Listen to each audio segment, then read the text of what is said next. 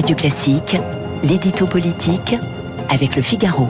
Et surtout avec euh, Guillaume Tabar à 8h13 sur Radio Classique. Bonjour Guillaume. Bonjour Renaud. On commentait hier le contenu de l'intervention euh, télévisée d'Emmanuel Macron. Revenons aujourd'hui sur son impact. Euh, Quel est le, le bilan pour le chef de l'État?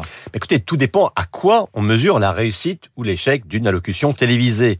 Euh, si on regarde les commentaires dans la presse, sur les réseaux sociaux, et ce, toutes sensibilités confondues, on voit que la tonalité est assez critique. En gros, on reproche à Macron d'avoir choisi un mode d'expression solennel alors qu'il n'avait pas vraiment d'annonce exceptionnelle à faire et que, partant, cette intervention n'était qu'un moyen déguisé d'entrer en campagne électorale. Bref, les observateurs ont surtout identifié l'arrière-pensée politique. Mais à l'Élysée, on préfère d'abord regarder l'audience. 20,9 millions de téléspectateurs.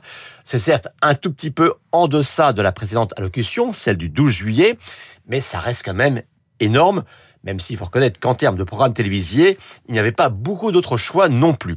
Mais en tout cas, c'est une preuve que la parole présidentielle a un statut à part et qu'aucune autre ne peut rivaliser avec elle. Mais euh, Guillaume, parole écoutée ne veut pas forcément dire parole approuvée. Ah, vous avez tout à fait raison et c'est pourquoi euh, les proches du président mettaient en avant hier deux autres séries de chiffres.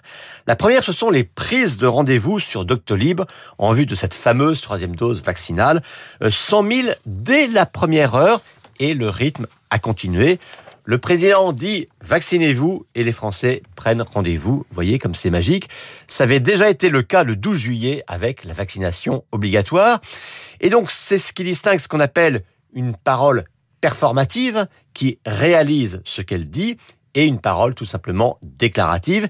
Et Macron n'entend pas se priver d'user de ce privilège présidentiel. Et puis les deuxièmes chiffres, eh bien ce sont les premiers sondages sur les mesures annoncées la troisième dose pour les plus de 65 ans, donc la suspension des allocations chômage pour ceux qui ne rechercheraient pas suffisamment un emploi, et enfin la construction de nouveaux réacteurs nucléaires. Euh, sondage Odoxa Figaro ce matin, c'est deux tiers d'approbation. Conclusion élysienne, tout cela est le signe d'un décalage entre l'opinion et ce qu'ils appellent l'écosystème politique et médiatique. Guillaume, l'ambiguïté euh, président ou candidat ne va-t-elle pas être de plus en plus forte au fil des semaines? Si, et Emmanuel Macron en est très conscient. Et c'est d'ailleurs pour ça que qu'il a choisi lundi de recourir au même format euh, qu'habituel, hein, celui d'une allocution, allocution solennelle enregistrée à l'Élysée, quitte à être répétitif sur la forme. Alors certains ont dit, mais pourquoi n'accepte-t-il pas une vraie interview avec des vraies questions de journalistes? Eh bien tout simplement parce qu'il savait que par ce mode d'interview, il n'aurait pas échappé à des questions plus politiciennes sur les autres candidats, sur Éric Zemmour et d'autres. Et pour le coup, le reproche d'entrer en campagne aurait été encore plus vif.